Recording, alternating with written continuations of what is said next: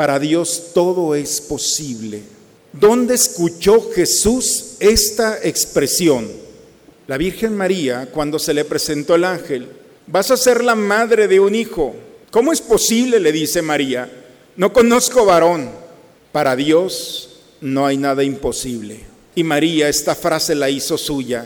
Yo no sé cuántas veces María la repitió en su casa.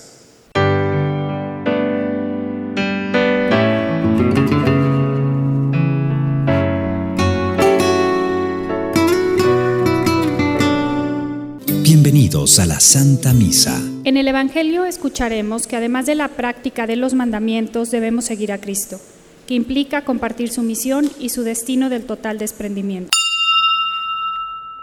Dichosos los pobres de espíritu, porque de ellos es el reino de los cielos.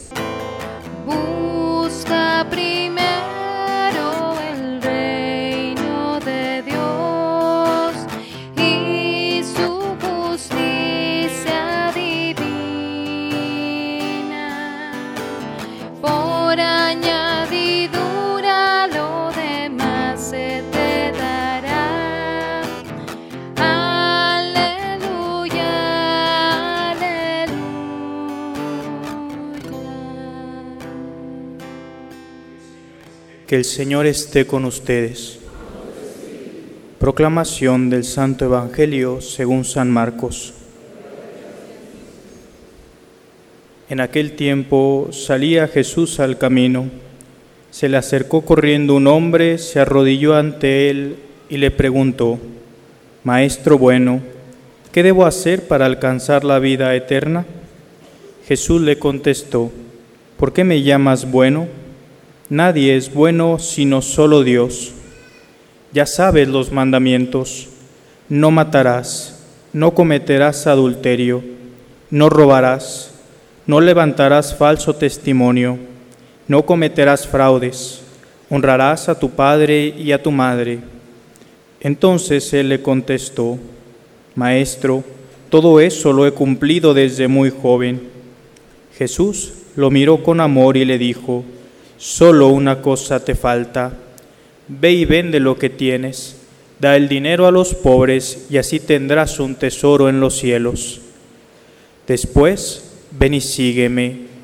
Pero al oír estas palabras, el hombre se entristeció y se fue apesadumbrado porque tenía muchos bienes. Jesús, mirando a su alrededor, dijo entonces a sus discípulos, Qué difícil les va a ser a los ricos entrar en el reino de Dios. Los discípulos quedaron sorprendidos ante estas palabras, pero Jesús insistió, Hijitos, qué difícil es para los que confían en las riquezas entrar en el reino de Dios. Más fácil es a un camello pasar por el ojo de una aguja que a un rico entrar en el reino de Dios.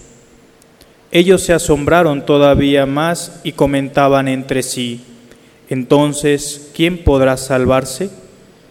Jesús mirándolos fijamente les dijo, es imposible para los hombres, mas no para Dios. Para Dios todo es posible. Entonces Pedro le dijo a Jesús, Señor, ya ves que nosotros lo hemos dejado todo para seguirte. Jesús le respondió, yo les aseguro, nadie que haya dejado casa o hermanos o hermanas, o padre o madre, o hijos o tierras, por mí y por el Evangelio, dejará de recibir en esta vida el ciento por uno en casas, hermanos, hermanas, madres, hijos y tierras, junto con persecuciones, y en el otro mundo la vida eterna. Palabra del Señor. La primera lectura que hemos escuchado, hermanos, del libro de la sabiduría, el último libro del Antiguo Testamento.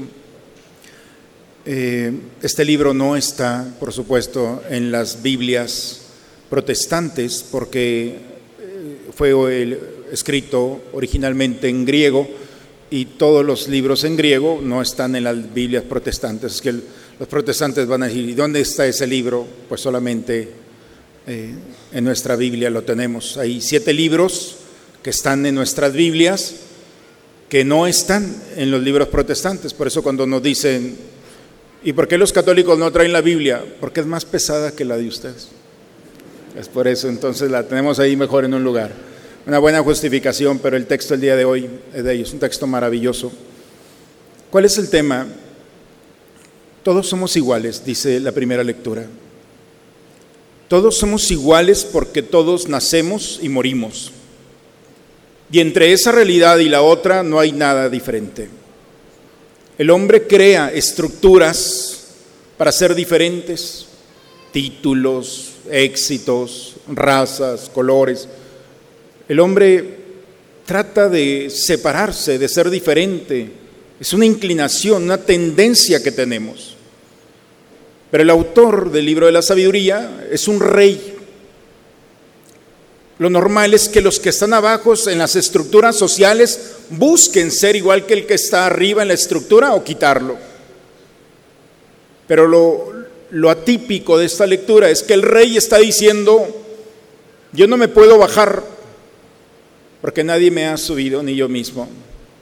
Somos iguales. El rey es el que está diciendo. Entre ustedes y yo no hay diferencia. Pero entre los iguales, dice el rey, porque al parecer es Salomón, entre los iguales somos diferentes. Lo que hace diferente a un hombre de otro no es la altura, ni el peso, ni los éxitos. Lo que hace diferente a los hombres es la sabiduría. Por eso el texto del día de hoy. La sabiduría que permite tener las respuestas para lo que este mundo no tiene respuesta. Mientras el hombre no tenga respuestas a sus preguntas, va a vivir angustiado, va a vivir insatisfecho. El hombre que está en búsqueda de respuestas y no encuentra, entonces no descansa.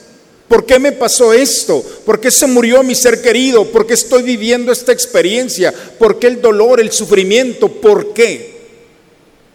Cuando el hombre se pregunta y no hay respuestas, el hombre no tiene paz. Y la sabiduría de Dios permite encontrar respuestas a todas las realidades que el hombre se enfrenta. La muerte de un joven, el dolor de la pérdida de la estabilidad, el fracaso, la enfermedad. Por eso dice, el sabio es aquel que se distingue porque vive con paz. Y aún en los momentos en los que parece que la oscuridad puede dominar el corazón del hombre. El sabio tiene la sabiduría para iluminar la oscuridad con una respuesta que brota de Dios. El sabio es aquel que puede conducir sus pasos, discernir, distinguir. Es aquel que le da la capacidad de gobernar y saborear y disfrutar. La sabiduría lo que hace y quita del corazón del hombre es la soledad. El sabio siempre vivirá la experiencia de ser acompañado. Aún solo o sola está acompañado. Sabe que la soledad es un espacio de encuentro con el Señor, con la auténtica sabiduría. La sabiduría perfecciona al hombre y por supuesto siempre será inspirador. Nada tiene sentido. Las cosas de este mundo, a pesar de la belleza que tienen, no se pueden comparar con la sabiduría, porque son efímeras, son muy sutiles y muy frágil. En cambio, la sabiduría permanece porque es la eternidad. El sabio sabe que tiene la estabilidad no del principio y el fin. Sabe que lo que está viviendo empezó antes de ser concebido en el, en el seno materno. Y cuando muera, esa sabiduría va a continuar. Entonces, con él o sin él, sabe que la sabiduría, la gracia de Dios estará presente.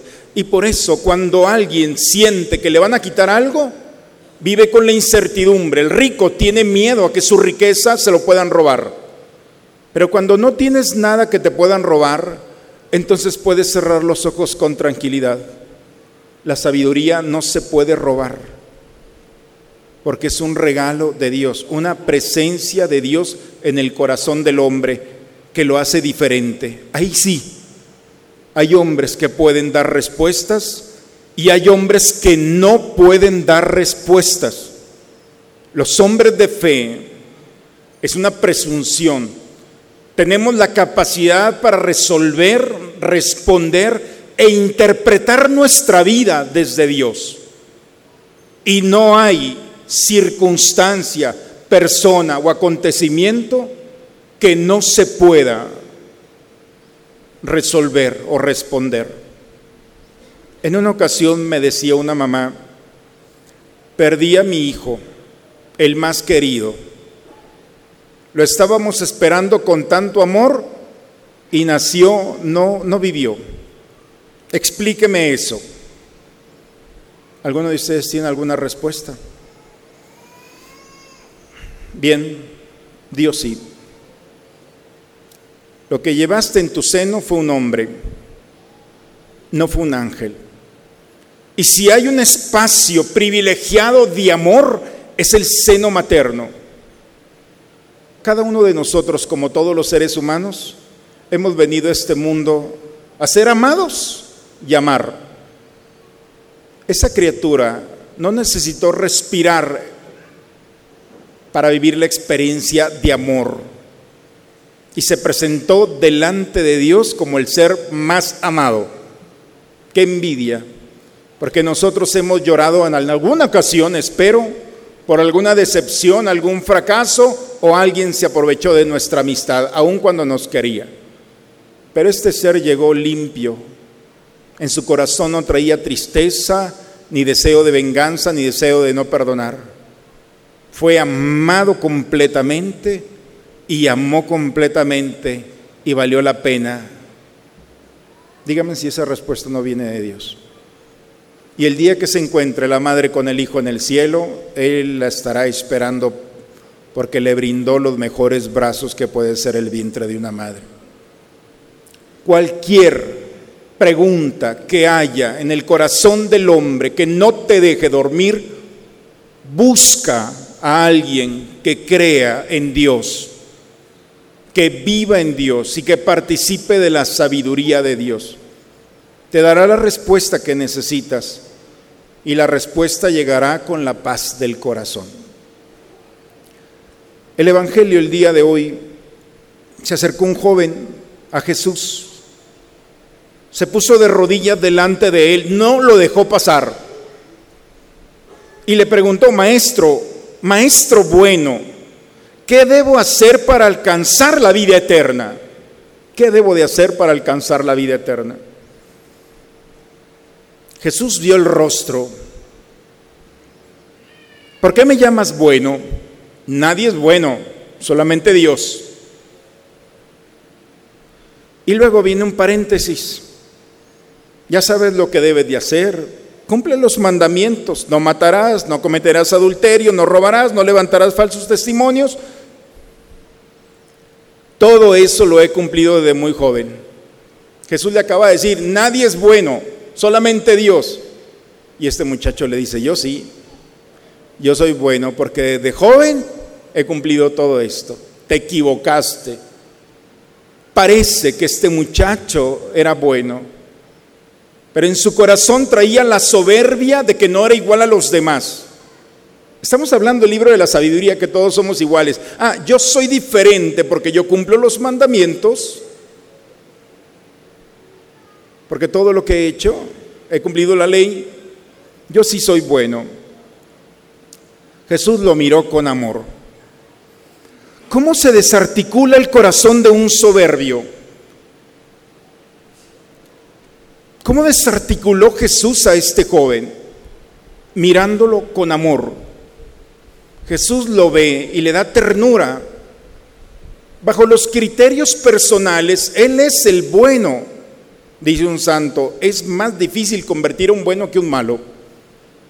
Porque el bueno está ya cerrado en su bondad. No va a entender que necesita convertirse. Deja de luchar y se estaciona.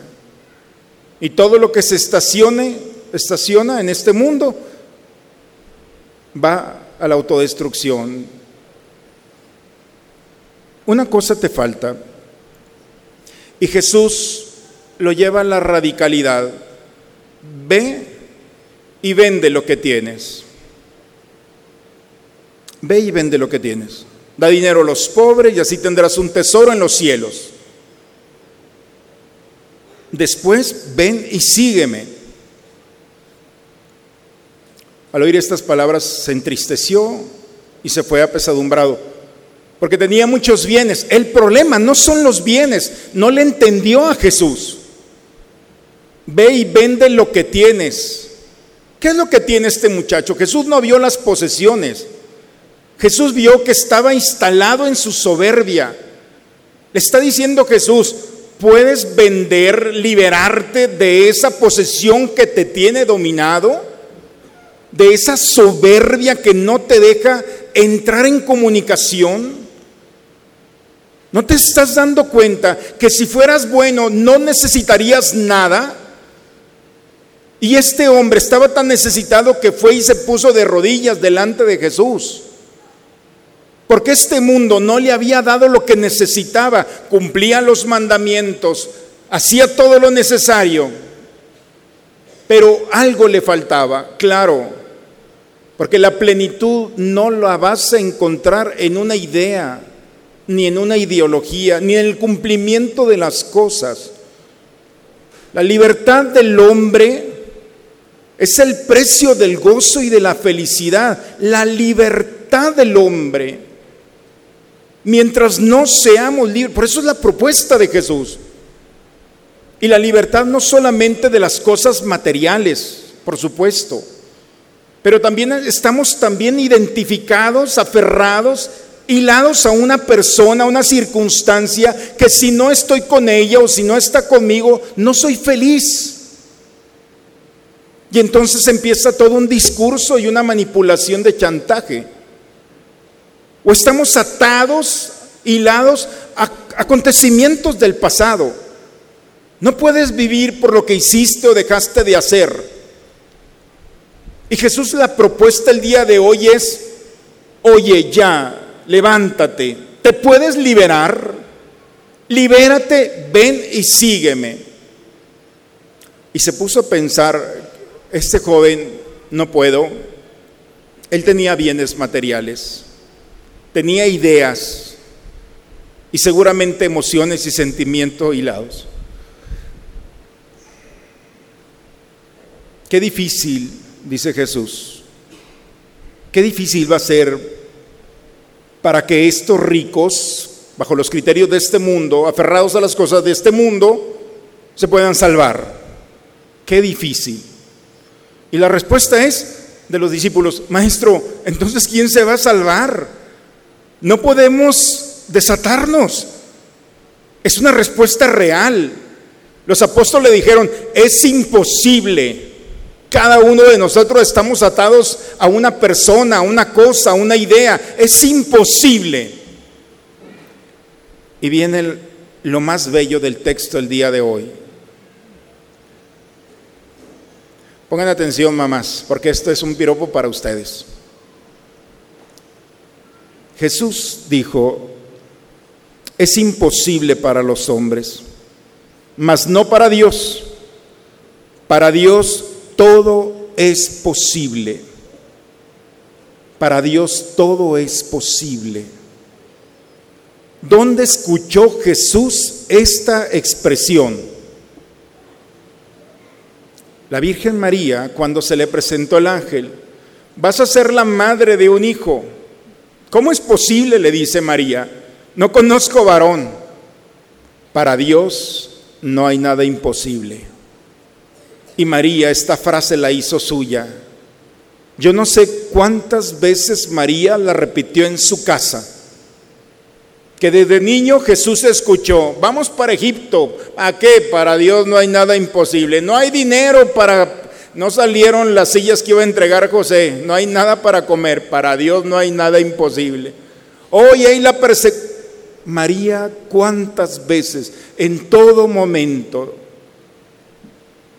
depositó el tesoro de esta expresión y de esta confianza en el corazón de su hijo? 30 años después, en un contexto totalmente diferente, seguramente María no estaba en ese momento físicamente, pero estaba en el corazón de su hijo. Porque cuando los apóstoles le preguntaron, entonces es imposible, entonces María se hizo presente en los labios de su hijo.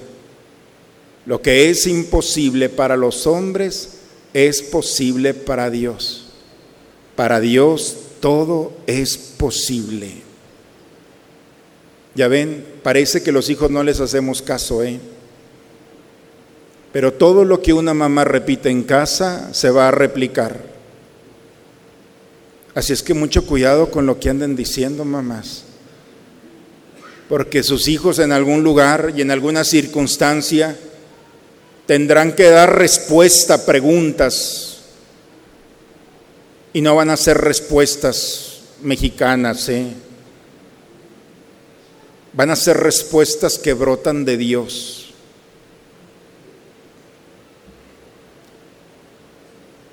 Jesús resolvió la, pregunta desde el corazón de su madre. Y gracias a eso nos abre el panorama. Es imposible ser liberados, no es un acto de la voluntad. Solamente el hombre libre va a entrar en el reino de los cielos. Pero el reino de los cielos no es de los que se portan bien ni de los que cumplen los mandamientos, ni de los que son buenos ante los ojos del mundo.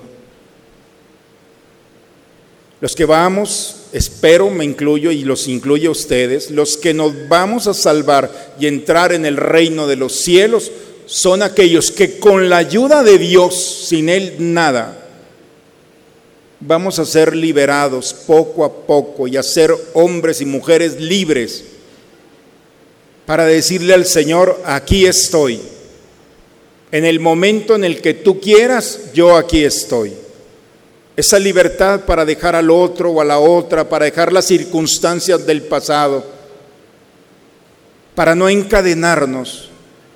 Por eso el recurso humano que Jesús nos brinda en esta palabra de Dios es maravillosa. ¿A qué estás atado o atada? ¿Cuántas veces en ocasiones confiesas el mismo pecado y estás atado o atado a algo que ya te absolvieron?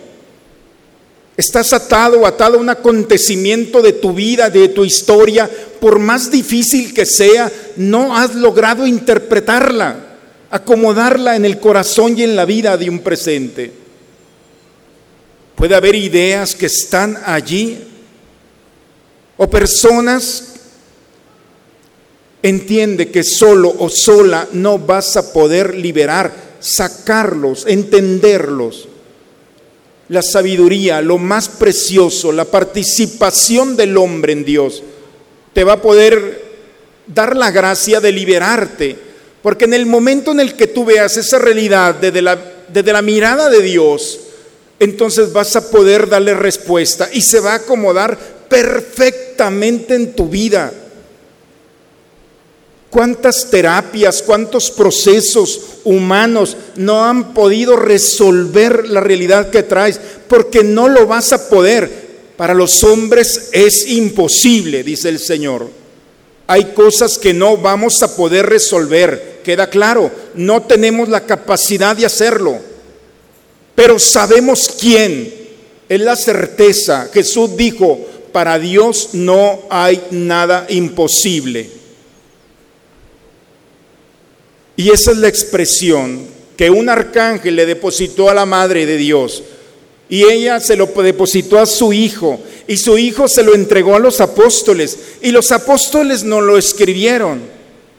No me digan a mí que fue invento de la iglesia. Para Dios no hay nada imposible.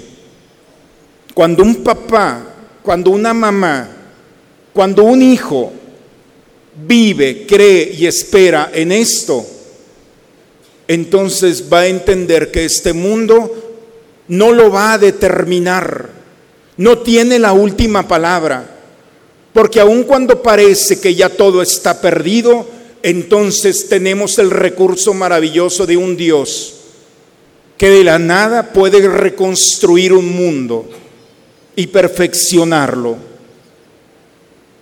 Por eso el cristiano vive la alegría, porque aún en la tristeza más profunda sabemos que esa, como en el Via Crucis, la cruz y la muerte no tienen la última palabra. La última palabra, si ven el Via Crucis, es la resurrección. Esta certeza es el regalo que el Señor nos da el día de hoy.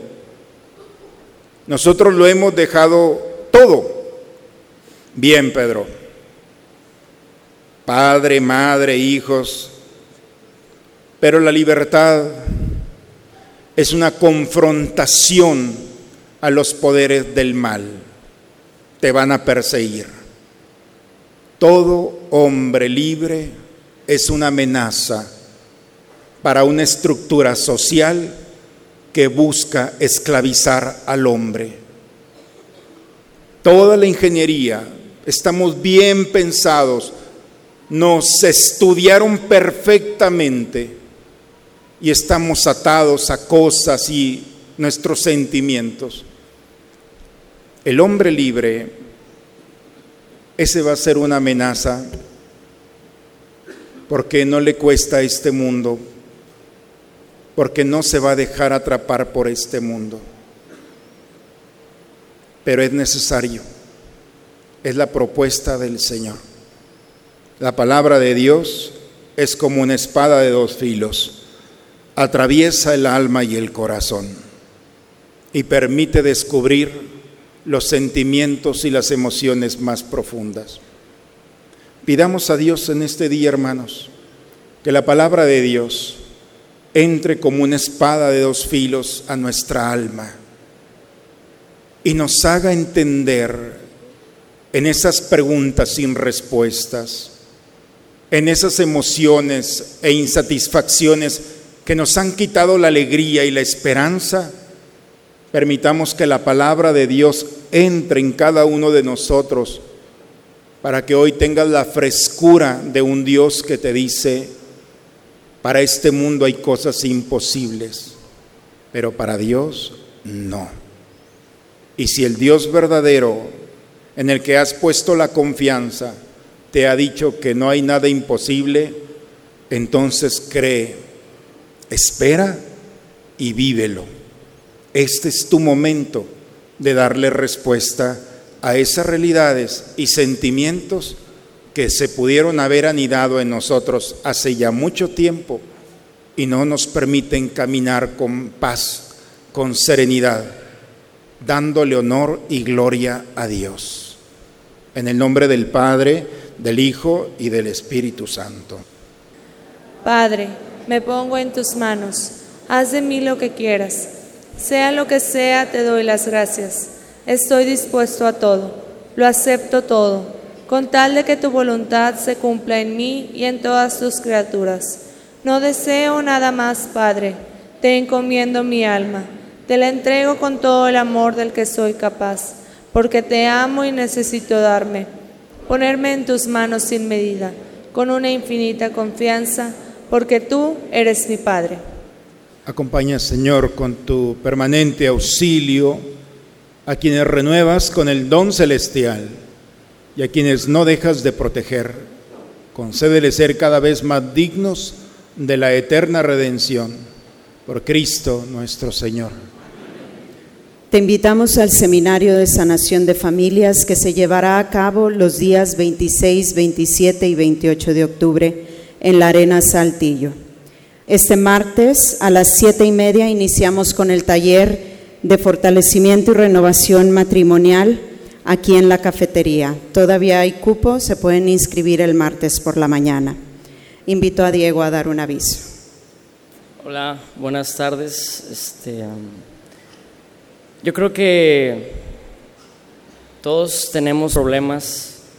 El mundo uh, cada vez se pone peor y afortunadamente tenemos una ventaja muy grande que es Dios. Y Dios nos da un retiro, un retiro para jóvenes de entre 17 y 25 años este 20 y 21 de octubre. Estaremos inscribiendo allá afuera, eh, afuera de las oficinas. Es una gran oportunidad para abrir nuestro corazón, para, para acercarnos y si ya estamos cerca, seguirnos enamorando de Dios. Esperemos nos puedan acompañar. Muchas gracias. Espérate un momento. Los que tengan de 17 a 25 años, ¿o cuándo? pónganse por favor de pie. De una vez vamos a lanzar la red. ¿Cuántos quisieran levantarse pero ya no, verdad? Es una etapa envidiable, maravillosa. Chicos, les acaban de hacer una invitación, un retiro, una experiencia para ustedes. ¿Quién de ustedes va a venir? Los tienes en tus manos, Diego, ustedes, para que los cuiden. Los vamos a esperar, va a ser una experiencia maravillosa, estoy seguro. Son chicos que se están preparando para esto. Gracias. Pueden sentarse un momento. Entonces, ahí atrás, al final. Papás, toda, todo el engranaje de nuestra parroquia espiritual está diseñado para ustedes. Viene sanación en familias.